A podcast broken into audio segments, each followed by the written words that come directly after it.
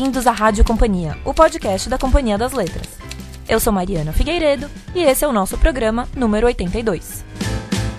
Antes de mais nada, eu quero agradecer aos nossos ouvintes que escreveram com comentários, críticas, elogios e sugestões ao nosso programa. Continuem nos escrevendo em rádio@companhiadasletras.com.br. Esperamos por vocês. E vale também lembrar aos ouvintes sobre as nossas newsletters. Quer ficar por dentro de nossos lançamentos e outras novidades? Basta acessar www.companhiadasletras.com.br, ir na barra Assine nossas newsletters e escolher os temas que te interessam. Além disso, a nossa lista de transmissão do WhatsApp cresce a cada dia. Por lá, você recebe descontos, fica sabendo sobre as nossas ações, lançamentos e muito mais. É só mandar uma mensagem para o número 11 9 4292 7189 e participar.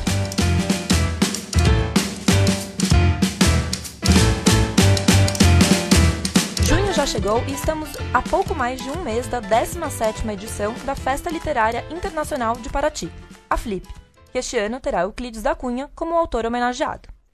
O evento acontece entre os dias 10 e 14 de julho e nós estamos aqui nos preparativos finais.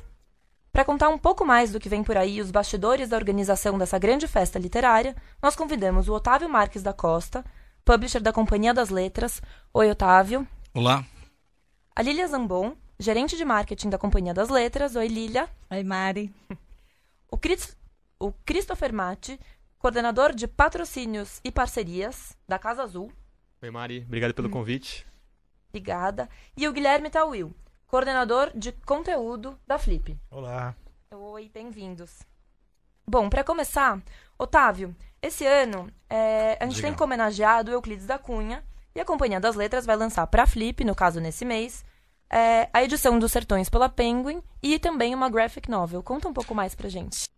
É, sim, este ano é, é, nós acabamos de é, receber na editora uma, uma reedição dos Sertões é, com textos do Luiz Costa Lima, da Lili Schwartz e do André Botelho, é, uma edição com notas também.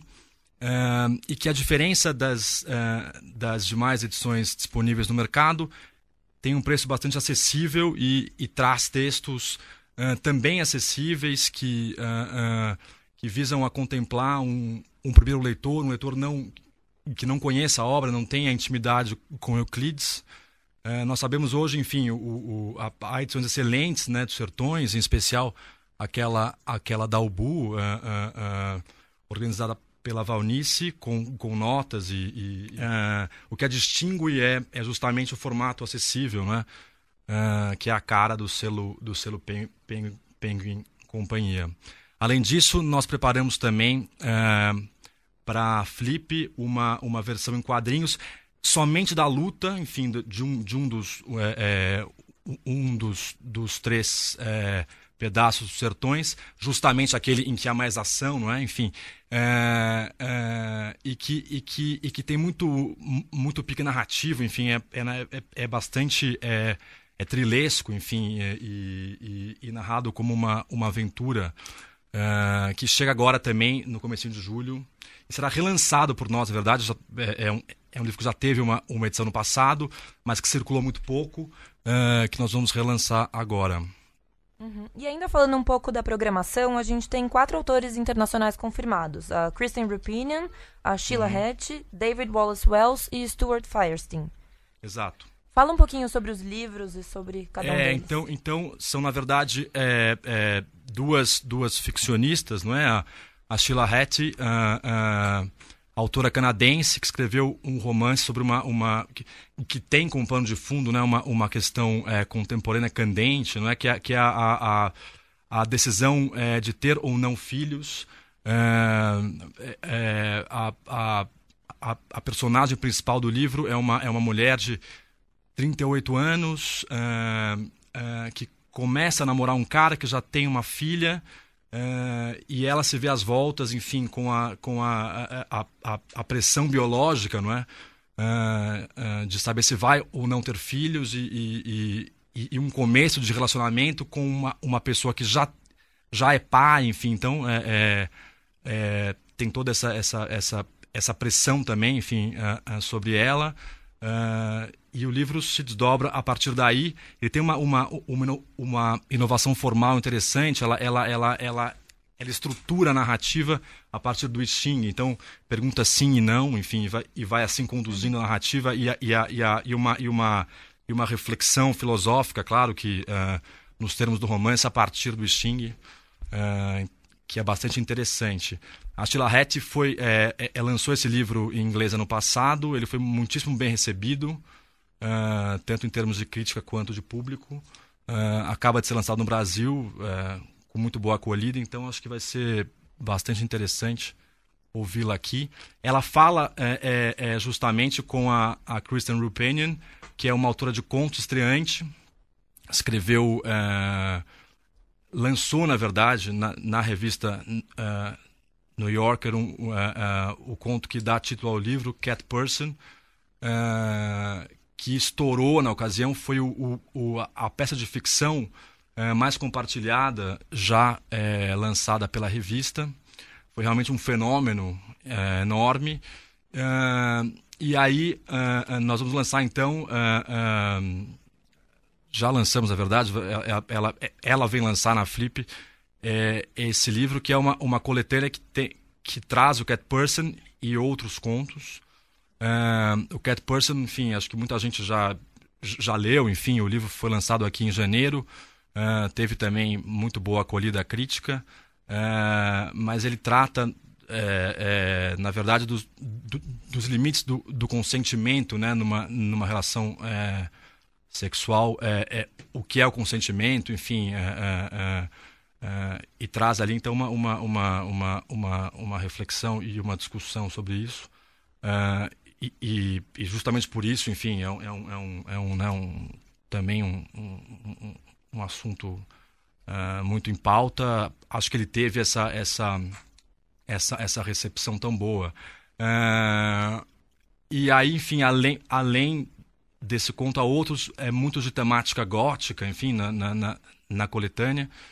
É, é, então é, é, um, é, um, é, um, é um dos grandes lançamentos é, da ficção mundial e, e, uhum. e, então acho que a vinda dela é, é, muito bacana também. E ela e ela como eu disse vai é, é participar da mesa com a Sheila Hattie acho que os livros é, é, é conversam em muitas medidas enfim então acho que vai render uma, uma bela discussão. Os dois outros autores internacionais são o Stuart Feinstein que é um neurocientista professor de Columbia em Nova York. O livro se chama é, Ignorância Uh, e ele é justamente uma, uma, uma, uma, uma, uma especulação sobre a, a importância da ignorância no avanço científico.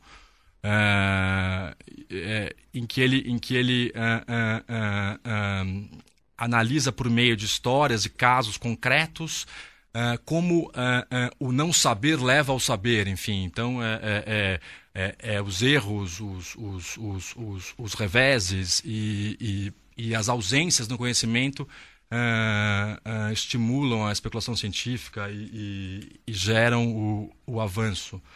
Uh, é, além do Firestein, temos o David Wallace Wells, é autor também de um livro que estourou. A, a, a, a Kristen Rupen, eu falei que teve o maior número de, de, compartilhamentos numa, numa peça de ficção na, na New Yorker, o David Wallace Wells. Esse recorde dele já foi quebrado, mas uh, uh, na ocasião em que ele lançou a matéria que deu origem uh, ao livro que nós vamos lançar agora em julho, essa foi a matéria mais compartilhada da New York Magazine.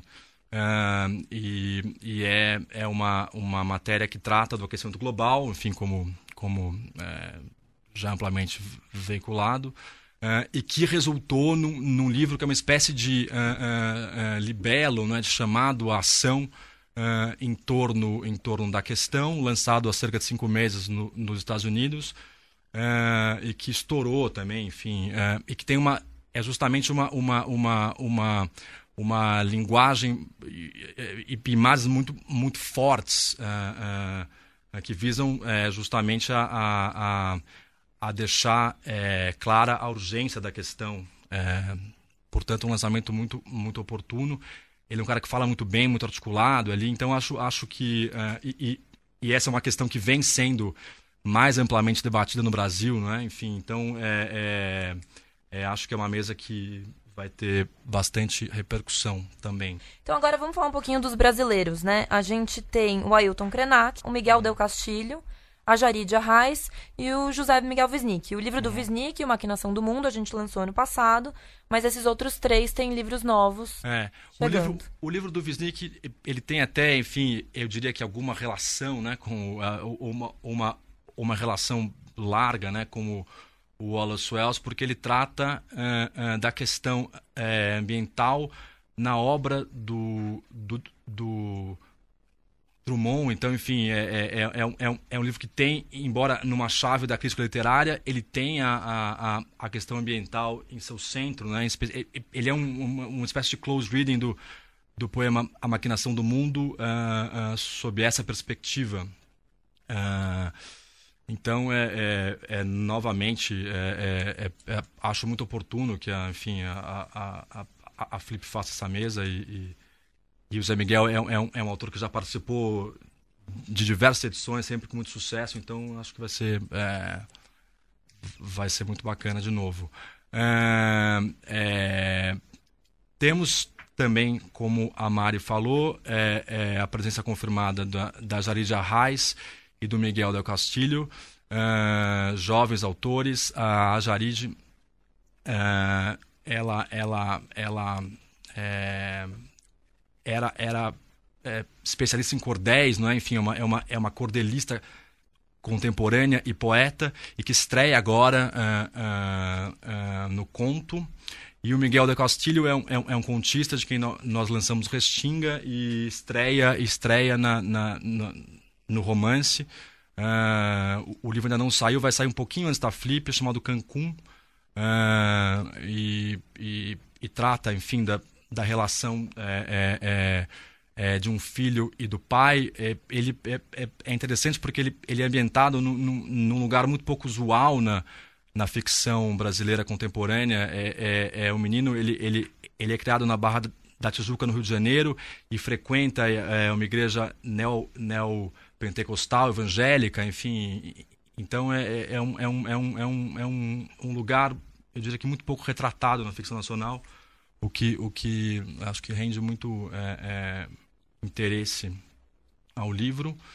Uh, e por último o Krenak. E por último o Krenak, não é? Enfim, é, é, é, é militante indígena que, que é, de quem é, é, nós vamos lançar uma, uma, uma, uma aula, uma, uma palestra que ele já conferiu e, e, e agora vai ser editada em forma de livro. Vamos falar um pouquinho sobre parcerias. É, muito tem se falado de, vai, de 2017 para cá desse boom nas parcerias da Flip. Né? Eu queria que você, que, que você, Christopher, explicasse um pouco para a gente é, como é que se dão essas parcerias, é, como é que você negocia? Como é que, por que, que esse boom aconteceu? Enfim, conta um pouco pra gente mais sobre essas parcerias. Do boom você fala das casas parceiras. Exato, desse tá. aumento de casas parceiras, né? Que esse ano ah. foi uma coisa. Ah, sim, exatamente. É, o boom das casas parceiras, ele se deu especialmente de 2017 para 2018, o ano passado, né? Quando a gente pulou de sete casas parceiras para 22, né? Foi um número bem impactante. É, e isso, isso aconteceu por uma série de circunstâncias, né? É, não é novidade, né? não era uma novidade que várias, várias organizações é, montassem programações paralelas né, durante a Flip, é, mas nem todas estavam efetivamente com a gente. Né? A gente tinha, é, nos anos anteriores, uma cota de participação que, que contemplava organizações maiores, como Folha de São Paulo, como o Instituto Moreira Salles, como o SESC, né? Mas desde que começaram a surgir, enfim, um número muito maior de programações paralelas, a gente teve realmente que ter um novo olhar para isso, né? E aí, como eu falei, são vários fatores, uh, porque acho que teve a ver um pouco com, com opções da... É, com, com a atuação da direção artística da Flip, né, que, que deixou a Flip mais plural, mais democrática, né? Uhum. Isso a gente pôde ver nos convites que a curadoria fez mesmo, né? Tendo mais mulheres na programação, mais autores negros e assim por diante, né? um, um momento também do, do, do, mercado editorial, né, de estar tá montando essas programações ali, a gente sentir uma certa é, demanda reprimida, talvez, de estar tá mais próximo da Flip, de ter seus espaços reconhecidos né, pela Flip. Então, a gente, uh, como eu falei, a gente tinha uma cota que contemplava organizações uh, maiores, a gente criou, então, uma outra cota, né, pensando pensando em pequenas editoras, pensando em, em produtores culturais independentes, né, com um valor que eu diria que é um sétimo do valor da outra uhum. cota de casa parceira, né? De grupos então, locais também, né, Cris? Sim. De Paraty. Exatamente. Então, assim, foi é, quase a gente pode dizer que é um, uma cota com valor subsidiado, assim, né? Porque a Flip não vai, ela não vai viver da, desse recurso que entra pelas casas parceiras, mas a gente entende que elas, elas entram, então, né, as pessoas olham para as casas parceiras, percebem tudo como uma unidade que pertence ao festival, e, e essas casas agregam muito em termos de, de conteúdo para Flip, né? Uhum. E uma coisa interessante também é que é, elas não, não é que elas com, competem com o programa principal, né? Você vê que a gente tem ainda mais casas parceiras nesse ano, né? Acho que a gente está com um número de 26 e, e ainda falando com, com outras mais, né? Que podem fechar.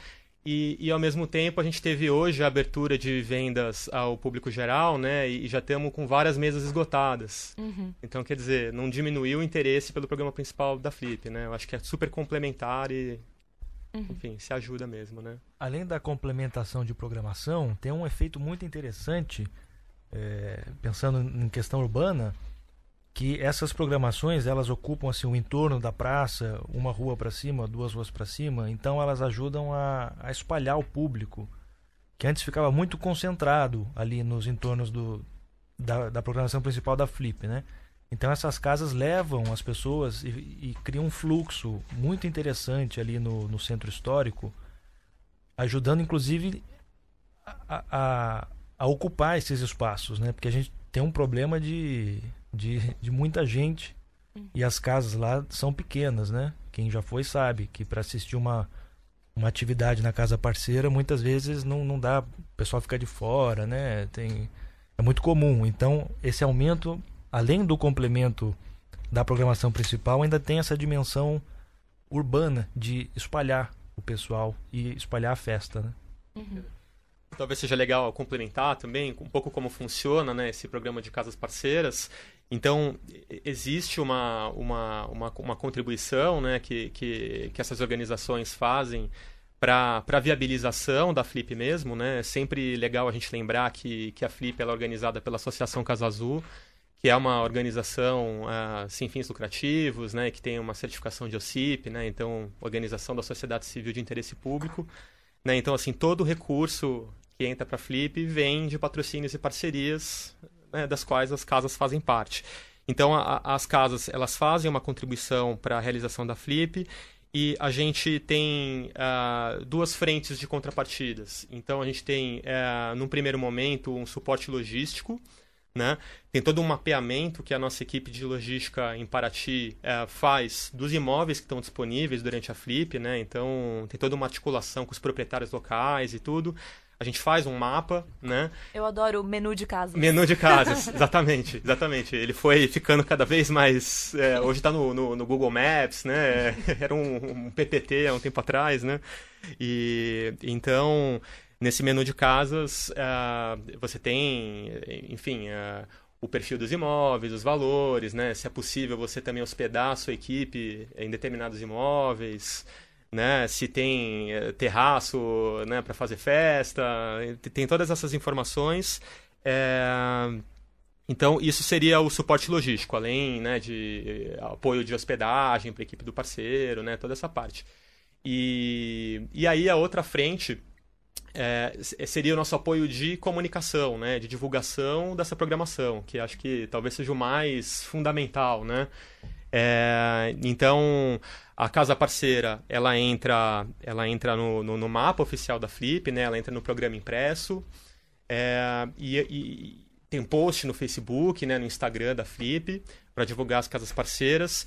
E aí uma novidade uh, desse ano, né, nessa coisa da gente aprimorar esse serviço às casas, né, desde o ano passado e tudo, é que a gente acabou de reformular o site da Flip e e nesse novo site, as casas vão poder ter o seu próprio login ali para inserir a sua programação completa, né? Então, isso vai permitir que o público acompanhe as programações uh, em tempo real ali pelo celular, né, Muito acessando legal. o site. Então, a gente acha que isso vai, vai agregar bastante para as casas.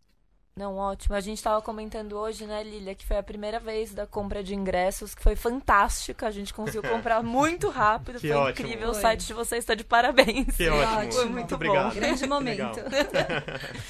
Bom, eu acho importante a gente falar, é, dentro dessa história de casas parceiras, que a gente tem dois autores internacionais vindo para a Flip esse ano é, para participar de eventos da programação paralela, que é o Frederic Martel e a Katia Petruskaya, Petruskaya, não sei.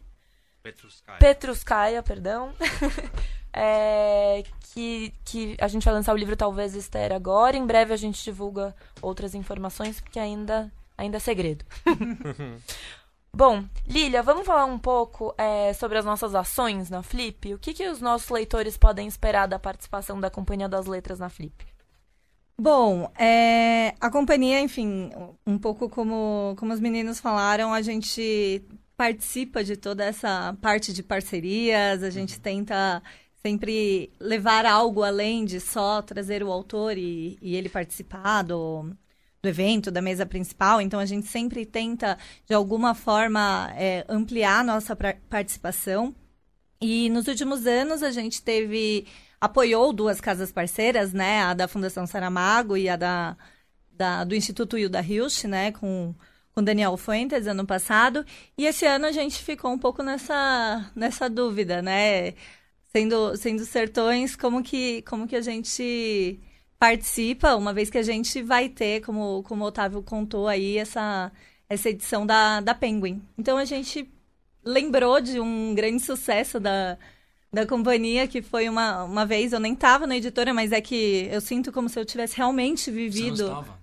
Eu não estava, pois é, esse grande momento que foi da casa da, da Casa Penguin, o lançamento lá, Matinas me ligando aqui, um dos grandes responsáveis pelo. pelo ele levou um Mini Cooper, né? É. Todo, então faz foi... 10 anos já, isso?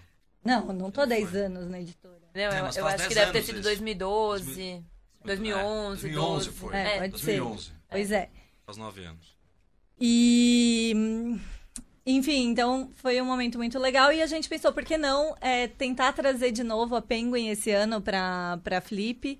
com a, uma, uma Kombi. A gente tem uma Kombi retrozinha super charmosa, customizada, é, com, com as cores da Penguin, com o pinguinzinho, enfim. A, a marca é uma marca super clássica, né, do, do mercado editorial internacional e, enfim, todo mundo adora tudo que é da, da Penguin, então a gente falou, ah, vamos, vamos aproveitar esse momento e fazer alguma coisa relacionada com isso. Então, enfim, teremos a Kombi, aparentemente, como Opa. Não casa parceira, né, é. Cris? tá entre as casas parceiras, né? Que tem... Entre as casas parceiras, entre as casas a gente tem barco parceiro, né? É. Agora tem Kombi, tem uma praça parceira. Mas a Kombi vai ser uma casa, oficialmente é uma casa A Kombi vai ser uma casa. É que é isso, o, o Christopher tá com essa dificuldade de falar que as coisas são casas, sendo que elas são barcos, não, Kombis. Veículos. Veículos. Veículos. É. Semoventes. É. Exato. Ficou ali a chancela, a gente não mudou ainda, né? Vamos ver. Então será uma, uma casa parceira. E, e aí a gente está pensando em algumas coisas relacionadas justamente com, com a marca, pensando em algum brinde. Ano passado a gente teve uma, uma sacola com a campanha Leia Hilda, ah, que... foi um sucesso enorme. É, né? foi, foi bem legal, a gente ficou super feliz que as pessoas realmente queriam, né, a, a sacola. Chegava na, na, na travessa, a livraria que, que vende os nossos livros lá e todo mundo saía correndo para comprar a sacola, então foi super legal. E ainda vejo muito, né? Muita gente. Sim, usando. bom, eu tô com a minha é. aqui, né? Inclusive, é, eu também tô sigo divulgando. leia, leia Hilda. Eu não tenho. Ah, a gente, pena. vamos ver se tiver alguma tem, né? lá na editora a gente manda. Mas Mas e aí... vamos ter, não é? Tá confirmada a sacola esse ano, né? Então, teremos Tá quase a sacola. Não, Ah, não, tá atração. confirmada, Tá mas ainda. Quais serão é a surpresa. É, essa é Ah. a surpresa. Mas bom, dá pra O imaginar. leitor né? já, é, É, já vai alguma coisa é, né? relacionada Ah. com, com a Penguin. E, enfim, então acho que esse ano a gente vai estar com as ações mais, mais voltadas para isso. E nós vamos vender livros na Kombi? Isso já está confirmado? É, a gente tá, Atra- tá a travessa, não é? É, a, a travessa faria venda, então em princípio sim, né? Vão ter uns horários de, de funcionamento, mas a ideia é que as pessoas procurem também a, a Kombi não, não só para comprar. O legal é que vai ter ali toda, toda a coleção da, da Penguin, que, enfim, nas livrarias você acha, né? Tem os nossos displays, mas acho que é legal, muita gente coleciona, então pode ver uma coisa maior. É, vamos ter uma parte com, com cadastro, até para sortear um brinde depois, relaciona um, um kit da Penguin é, relacionado com os nossos brindes também. E sei lá, para conversar com os editores, né? Os editores podem. E a gente vai ter lá. a esteira, eu chamo de esteira, mas na verdade é aquela cadeira de... De praia. De praia, é. Sim, sim. Cadeira, não É uma as cadeira, eu, cadeiras eu de praia. me sinto é- chamar de praia. É esteira. para ser um, um ambiente agradável, um pouco de leitura, mas de leitura ali num ambiente praiano. Vamos esperar um bom tempo, né? Você sabe que o pessoal tá levando cadeira de praia pra assistir a Flip, né? Então, mas faz Sim, muito assistem na praça. Eles levam na né? praça pra tá, assistir na, na- É. na- no telão, na praça ali, e fica lá, maravilhoso. Essa cadeira, se você vender. Corre que um dá sucesso. tempo, hein? Ser um Corre que dá tempo de produzir com Ah. pinguinzinho. Nossa, se isso É, fosse ó. um brinde, né? Imagina. Pena que aí o marketing São não lindas ia ter de dinheiro, tecido né? madeira, não é? Ah, É, então, ah, não, são lindas, mas... É muito cômodas. Sim, ótimo. Teve uma ação do, do Itaú há muitos anos atrás, já que era aquele banquinho de papelão, né? Maravilhoso. Ah, isso, era ótimo. Você dobrava, ótimo. dobrava, carregava e, e É, montava. é. né? Exatamente.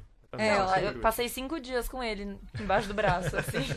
Bravo. E é isso, nessa parte de, de, de várias programações que muita gente, é isso, não entra nas casas e dá. se contenta em ficar do lado e ouvir, e tudo bem. Então, isso... Quantas são as casas hoje? Vocês já bem, disseram. né? Acho que disseram, mas. 20, 26. 26, 26. é impressionante. Fica Ainda crescendo, aberto aumentou. a Crescendo. aumentar o número. Tem né? mais de um mês até lá, então pode aumentar ainda, né? É.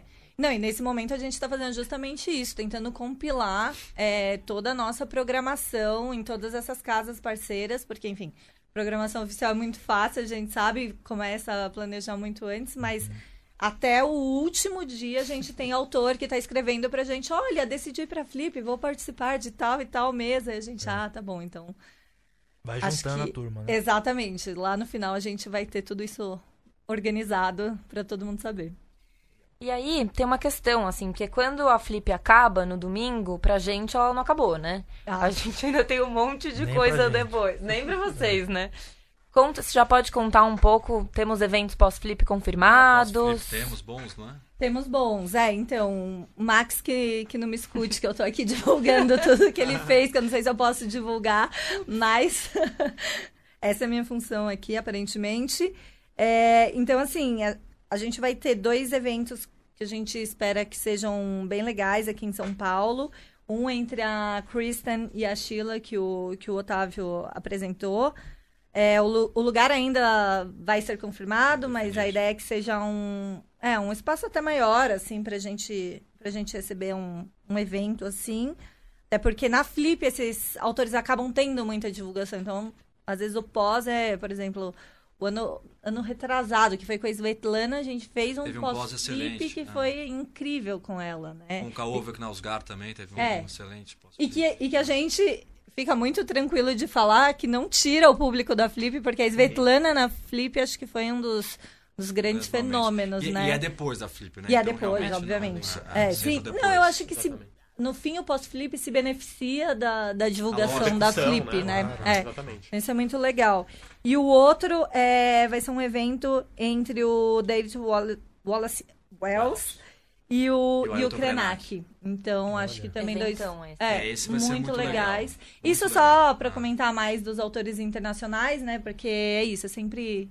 A gente sempre tenta aproveitar, ainda que às vezes eles vêm com uma agenda super fechadinha, vão participar da Flip, só vem correndo para São Paulo, ah, faz um evento e a gente consegue encaixar. Mas vamos ter também um pós-flip com os autores nacionais, que aí a gente está justamente nesse momento de elaboração. Enfim, a Travessa sempre faz um, um pós-flip legal também, então. E é possível que, que os autores in- internacionais participem depois, claro, da- das suas mesas oficiais em Paraty de, de eventos paralelos, não é? Exatamente. Isso está sendo avaliado É. agora. É, porque no fim é isso que a gente faz, né? A gente fecha a programação oficial e depois com é, essas casas parceiras, elas veem quem vai estar lá, enfim, diante do tempo que, que esses autores têm, da, da programação que elas querem também trazer para pra, as casas, porque isso eu acho que é uma coisa legal. Cada casa tá tendo meio que uma identidade, tá buscando uma linha, né, de, de, de assuntos, então a- acaba que eles sei lá, circulam bem e isso ajuda, né? Porque tem, sei lá, tem gente que só vai no final de semana, tem gente que só vai durante a semana, então. Claro. Sim. Bom, Cauil, você é coordenador de conteúdo E de linguagem. e de linguagens. Como é que funciona seu trabalho exatamente? Olha, uma das funções, tá, acho que é a principal, é, é um pouco o retrato de como funciona a Flip. A Flip é uma festa, né? Todo mundo sabe que não é uma feira. Ela tem essa particularidade muito conectada ali ao espaço de Paraty. ah, tem muitas muitas dimensões ali. Não é só um evento, não é uma coisa que chega, acontece, acaba, desmonta o auditório e acaba. Não é isso, né? É uma, é uma uma ação que dura o ano inteiro, tem muitas ações permanentes e fora de Paraty e tal. Então, essa coordenação de linguagens e de conteúdo é, ac- acompanha as outras áreas da Flip, o pessoal do design, da comunicação, até de parceria. de- É um, é um diálogo com todas as outras áreas para um pouco azeitar esse processo com a dimensão artística, né? porque tudo que a Flip faz tem essa, essa, essa, essa preocupação de fazer artisticamente qualificado, né? A gente é uma das missões da Flip. Então é, é acompanhar e trabalhar junto com todas essas áreas, além das demandas próprias, né? Então é, a gente está bolando ações para o futuro com, a, com as nossas mesas da Flip, elas são gravadas. Então como é que a gente vai trabalhar esse material? O próprio programa impresso, né? Que tem virado um livro. A gente passou a, encomendar ensaios, então ele está sendo tratado de uma maneira que antigamente não era, né? Era mais um catálogo assim da, do- da, da Flip do que um- uma coisa com conteúdo próprio. Então é, um- é uma, é uma coordenação que fica de olho nisso, né? Como a gente toca tudo da Flip sem deixar escapar essa dimensão artística. É, eu, ia- eu tinha essa pergunta pra vocês dois, assim, quando é que como- quando é que a Flip deste ano termina e a do próximo ano começa, sabe? Tem essa divisão ou é tudo a mesma coisa? Como é que fica isso pra vocês dois? É, Posso, Pode po- mandar, po- posso começar? pode. É, bom, para para gente de parcerias é, não tem muito é, muito essa separação de fato, né? Porque no meio daquela loucura dos cinco dias, é, a gente já está ali conversando com parceiros, né? Já está iniciando negociações para a Flip do ano seguinte, né? Ali durante a edição atual e então, assim, é, pensando pragmaticamente, né? Acaba a Flip, a gente faz uma prestação de contas para os patrocinadores, para os parceiros de forma geral e tudo. E aí, em paralelo, a gente já está fazendo, é, repensando as nossas cotas né, de parceria e tudo. Em seguida, já é o momento da gente fazer a inscrição da Flip na, na Lei Rouanet, novamente, né? E a gente inscreve é, não os cinco dias da Flip, só mais um plano anual, né? É, até para dar conta das ações educativas que a Flip faz em Paraty, né, ao longo de todo o ano. Ah, então, com isso is- inscrito, né, e aí vem a aprovação do Ministério da Cidadania agora. E, e aí a gente, eh, enfim, começa todo um trabalho de prospecção, né, que tem que acontecer mesmo nesse segundo semestre do ano, né, até dezembro no caso, que é quando as empresas estão fechando o lucro delas daquele ano então sabem o, o recurso de, de patrocínio cultural que eles vão poder ter para o ano seguinte e já fazem a escolha dos projetos, né? Então, quer dizer, você tem uma janela ali que você tem que aproveitar, tem que estar com tudo preparado para apresentar e tudo e, e fechar esses patrocínios, se possível, né, antes do ano acabar, para o ano seguinte, né? Então, é non-stop mesmo. Enfim. é.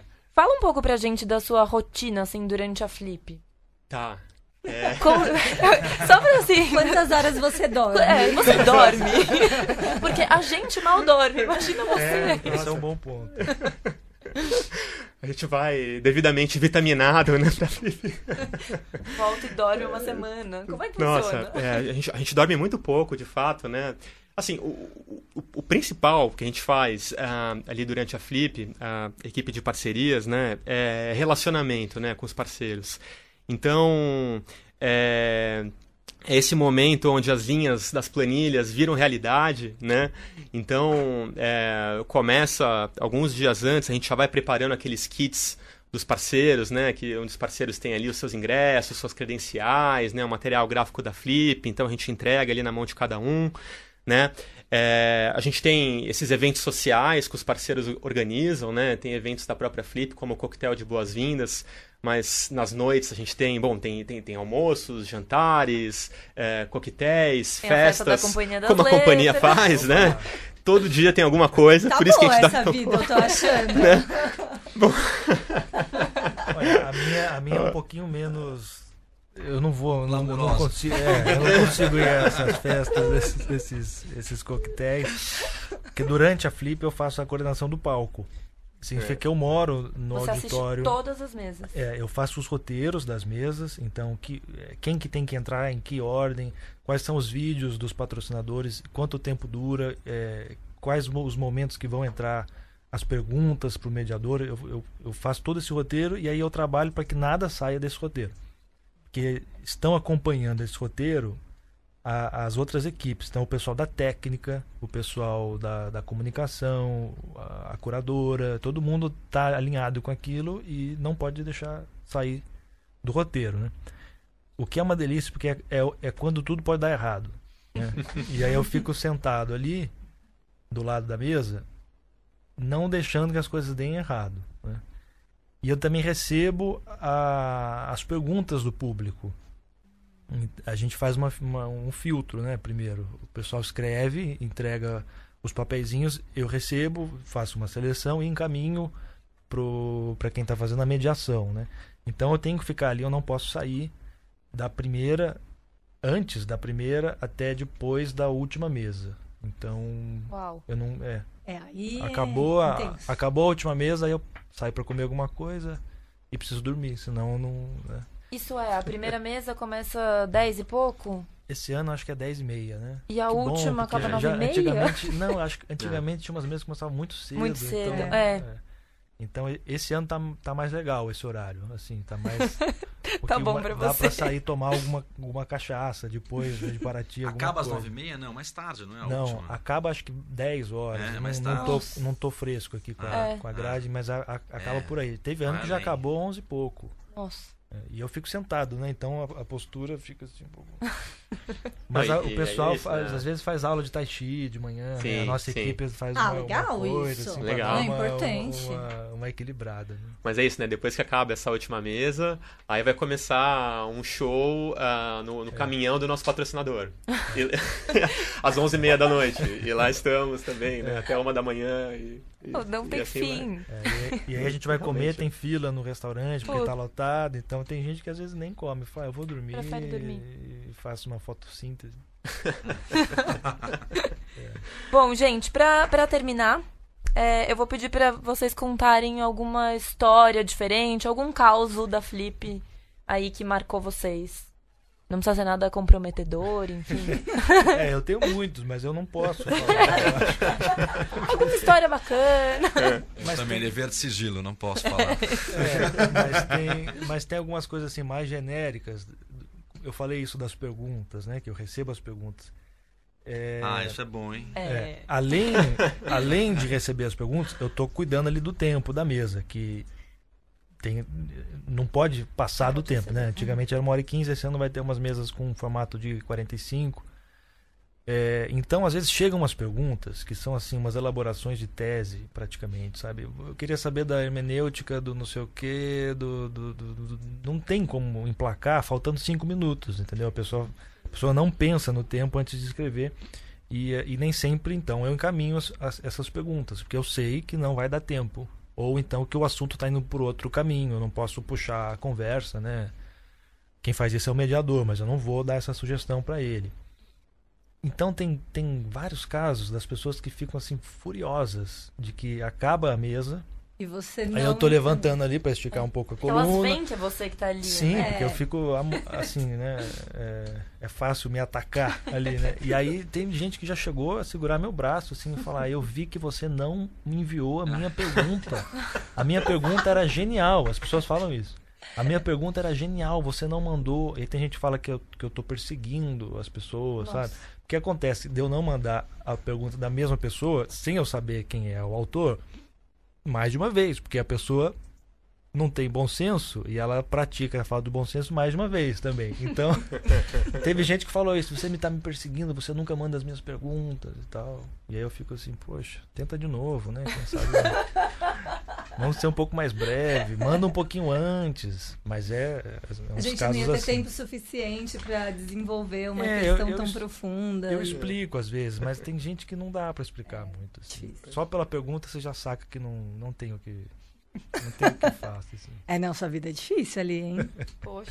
Mas é divertido. E você, Cris? Eu eu tenho, tenho duas situações para compartilhar. né? Acho que uma que ilustra bastante a, a nossa vida ali durante a Flip, né? no, no, no atendimento dos, do- dos parceiros todos e tal, é que às vezes a gente fica meses né? acordando uma contrapartida que é, é uma menção antes do início da mesa. Né? É uma menção de agradecimento, fazendo. ah, falando também que o parceiro está fazendo tantos anos, né? Uma coisa assim. É, Bom, e, e aí a gente tem uma janela de tempo para entregar isso, né? Uma coisa de meses, é, são cinco dias às vezes para entregar uma contrapartida e às vezes segundos, né? Como essa coisa da menção. Então, assim, é, já aconteceu é, algumas vezes, né? Nesse fluxo de informações, basta alguém ali não passar o bastão, né?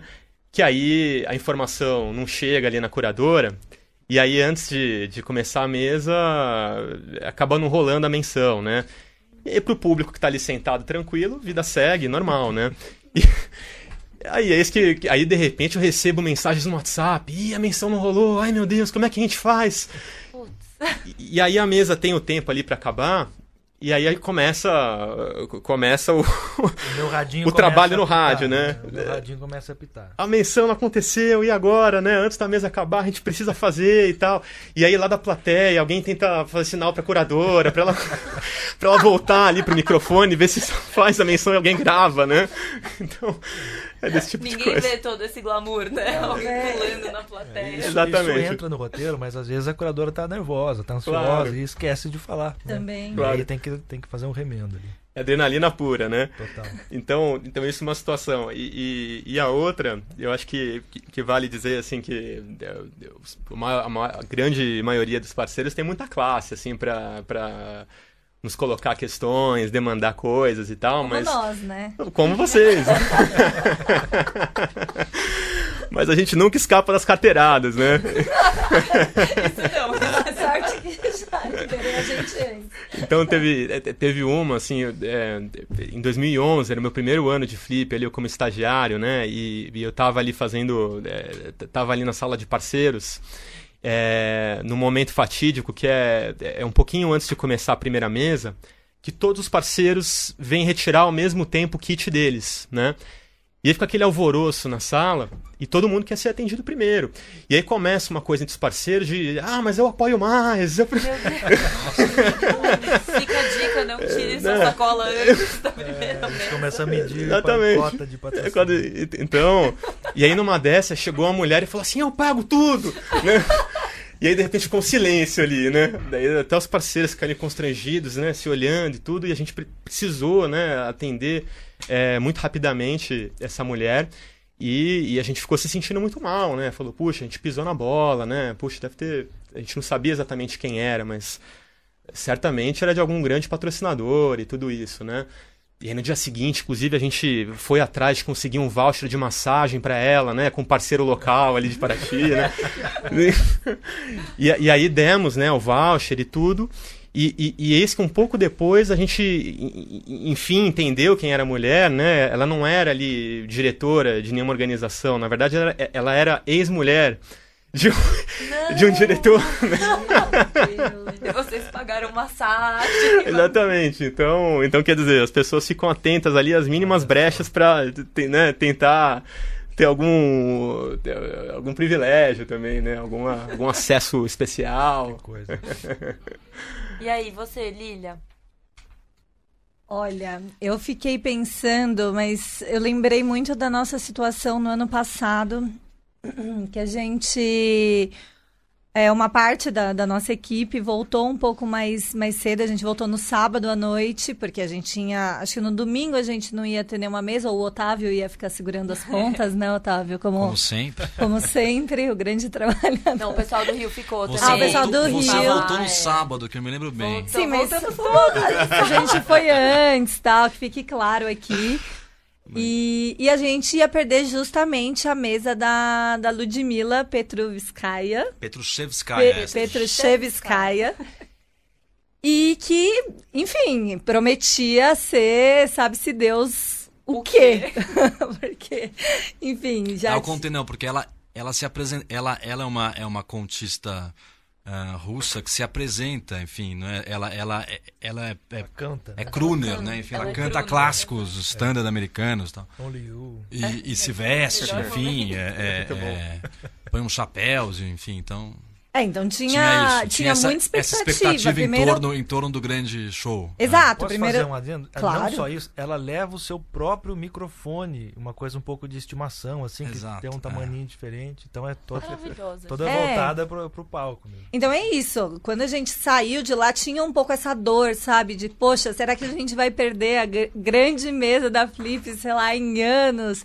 Então a gente estava super acompanhando, falando com as pessoas que estavam na mesa, né? Tipo, então a gente na estrada, escrevendo. A internet, às vezes, em Paraty não é muito boa. Ela entrou na mesa, a gente entrou na serra. Foi desesperador. Foi exatamente nesse momento, porque ela ainda atrasou um pouco, claro, para dar emoção, como né, uma, uma grande estrela. Porque o Tauil precisou arrumar uma luz, não sei o que pra ela, que não um, tinha. foi um sufoco de improviso. É. né? Teve um problema de comunicação. Atrasou um ali, tempão, né? Uma Porque... situação russa, Ah. né?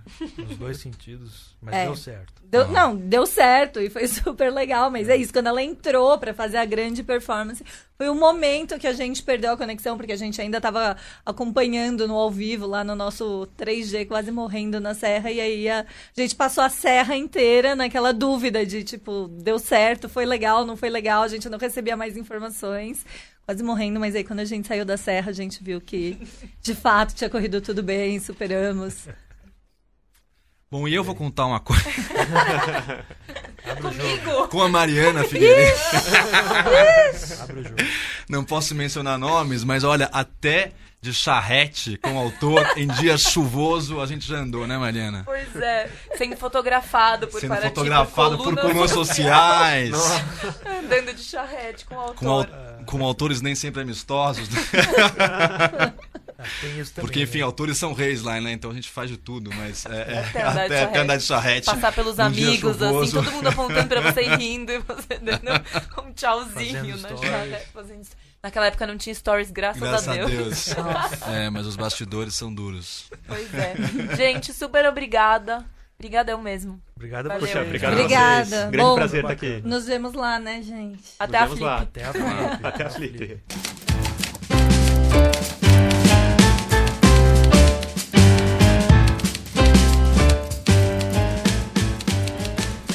Ao segundo e último bloco do nosso programa. E agora a gente vai falar sobre um tema que desperta a curiosidade de muita gente: os sonhos. Afinal, o que é um sonho? Para que ele serve? Como podemos extrair sentido de tantos símbolos cheios de detalhes e significados? Nesse mês de junho, chega às livrarias o livro O Oráculo da Noite, do neurocientista Siddhartha Ribeiro, que responde a essas e as outras tantas questões sobre um dos grandes enigmas da humanidade. No livro, Siddhartha mobiliza os principais debates da psicanálise, da medicina, da biologia molecular e da neurofisiologia e recupera narrativas literárias e históricas para apresentar uma história da mente humana pelo fio condutor do sonho. E para falar mais sobre o livro e sobre sua pesquisa, nós convidamos Siddhartha Ribeiro para conversar com a gente. Oi, Siddhartha, tudo bem? Bem-vindo à Rádio Companhia. Obrigado, Mariana. É, oi, todo mundo aí. Bom, é, a primeira pergunta é a seguinte: como as tendências hegemônicas da neurociência viam um sonho até o fim do século passado e como elas passaram a ver nos últimos anos?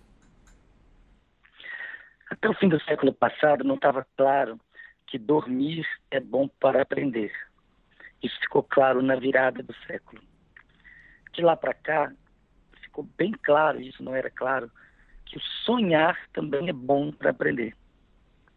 E, muito recentemente, houve um avanço muito interessante na, na possibilidade de decodificar o sonho, de conseguir, de alguma maneira, ler o conteúdo do sonho pela atividade do cérebro. E para fechar, eu vou te falar do sonho lúcido, que eu acho que depois a gente pode explorar mais, que é a gente começar a entender os mecanismos cerebrais que permitem que a gente sonhe acordado. Algumas pessoas guardam, guardam um caderninho ao lado da cama para anotar os sonhos. No livro, você fala um pouco sobre como podemos aprender a prestar atenção nos nossos próprios sonhos e até que ponto podemos desenvolver a capacidade do sonho lúcido. Você pode falar sobre isso? A gente pode aprender com o sonho lúcido a explorar a própria mente. É um sonho que a gente está desperto, mas está desperto para dentro da mente.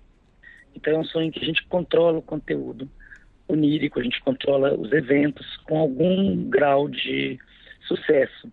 As pessoas que são bem treinadas têm muito sucesso, as pessoas que são pouco treinadas menos sucesso, mas é sempre muito interessante, muito emocionante. Mas a primeira coisa é aumentar a, a introspecção relacionada ao sonho. Então a pessoa pode passar durante o dia perguntando para si mesma: será que eu estou sonhando? Será que isso aqui é real? Será que eu estou sonhando? Quando ela vai dormir, ela faz uma autossugestão para dizer: olha, eu vou sonhar, vou lembrar e vou registrar fazendo isso, ela vai criando uma expectativa de que está sonhando. Isso vai gerar um, um, uma produção de, é, de, relatos de sonho. Quando a pessoa despertar de manhã, ela vai lembrar e vai conseguir escrever muitas páginas. E, eventualmente, ela transita para um, um estado de consciência que permite que ela esteja entre o sonho típico do sono REM e a vigília. Então, ela fica ali bem no meio, quase desperta, o corpo está praticamente desperto mas ela está ainda com os sentidos fechados da percepção, e a, então toda a percepção ocorre dentro do banco de memórias, dentro do inconsciente. Uhum. É, e no livro você faz uma boa discussão com a psicanálise, né? É, esse mês agora a gente está lançando é, uma nova tradução da interpretação dos sonhos do Freud. Como você vê a atualidade desse clássico? É super atual, é um momento de de virada da produção do Freud para uma, uma psicologia de profundidade, ou uma psicologia profunda. Até então ele ainda estava nos marcos da neurociência, da farmacologia, da anatomia, psicologia do tempo dele. E aí ele dá esse salto, cria categorias é, novas, mas são categorias que têm um pé é, firme na, na ciência, na biologia, digamos assim. Ele sabia que essa ponte ia ser feita. Ele, inclusive, indica direções no, no livro anterior, no projeto para uma psicologia científica, e na, na interpretação dos sonhos ele, realmente consegue retornar ao assunto dos sonhos de uma forma científica, baseada nas evidências que eram da prática clínica. Então, embora ele não seja não esteja quantificando muito, não vai te dar gráficos, não vai te dar um, valores é, significativos, ele vai te falar de caso a caso, é, de observações muito muito sagazes de como está funcionando aquele, aquele aparato mental. E aí ele começa a perceber que esse aparato mental tem partes, que esse aparato mental repete uh, a ativação de memórias da vigília, que também repete a ativação de memórias que foram adquiridas quando havia muita emoção. Isso permite a ele é, destrinchar de que forma o sonho pode ser usado como uma chave para elucidar mistérios sobre a mente que, por sua vez, tem a ver com sofrimento. Então ele começa a desenvolver um novo método de cura da neurose, sobretudo, que é pela palavra, em que a pessoa vai falando, fazendo associações livres e falando dos seus sonhos e vai mapeando a própria mente para, compartilhando isso com o psicanalista, descobrir onde é que tem problema e poder fazer um trabalho ali. Uhum. Isso é genial, isso, isso mesmo quem não acredita em Freud, quem se acostumou a falar mal, porque foi muito, ficou, foi, por muito tempo foi moda falar mal de Freud. E, mas mesmo para as pessoas que não reconhecem de onde vêm essas ideias, a gente sabe hoje em dia que psicoterapia é basicamente uma coisa boa de se fazer. Você faz com, com alguém bem capacitado, é uma coisa boa, positiva para os neuróticos, é positiva inclusive para os psicóticos. Isso está bem demonstrado quantitativamente. Então, a ideia de que falar de si num ambiente seguro com alguém, com uma escuta atenta, essa ideia é poderosa e ela, e ela realmente tem uma inflexão na interpretação dos sonhos. No livro você traz relatos de muitas culturas, inclusive ameríndias. Qual é a contribuição desses povos para o que sabemos sobre sonhos? É enorme, porque para eles, para muitas dessas culturas, os sonhos são muito mais importantes do que para nós. Nós perdemos contato com essa dimensão luminosa, luminosa, mágica dos sonhos, como um portal para nossa própria mente, que para essas culturas são portais para outros mundos. São realidades de uma, tão reais quanto a realidade daqui, às vezes até mais reais. Tem muitos exemplos lindos de, sonhos premonitórios, tanto em culturas ameríndias brasileiras, como no Chavante, sonhos do Cacita Poena, por exemplo, ou em culturas uh, norte-americanas, por exemplo, sonhos de touro sentado, é, no, no, enfrentamento da, da, invasão do território é, indígena pelas tropas norte-americanas, tem sonhos premonitórios incríveis, Corcova de Búfalo, outro, outro chefe, um chefe Comanche, que tem a ver com esses conflitos e, e, que tem a ver com essa ideia de que os sonhos evoluíram como um, uma espécie de oráculo, mas não um oráculo determinístico que sabe o que vai acontecer, e sim um um oráculo probabilístico, que com base nas probabilidades do que aconteceu no passado, tenta prever ou, ou, ou realiza cenários do que poderia vir a acontecer no futuro.